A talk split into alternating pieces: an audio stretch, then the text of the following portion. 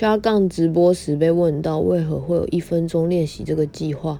后来回想起来是当时作为一名饶舌歌手所无处安放的满腔正能量，或是欲试图直面社会议题做出反应的冲动。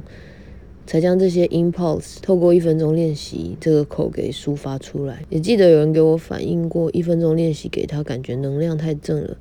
这是有原因的。其实我对周牧在饶舌歌上的想象是带有一些凄美和残忍的，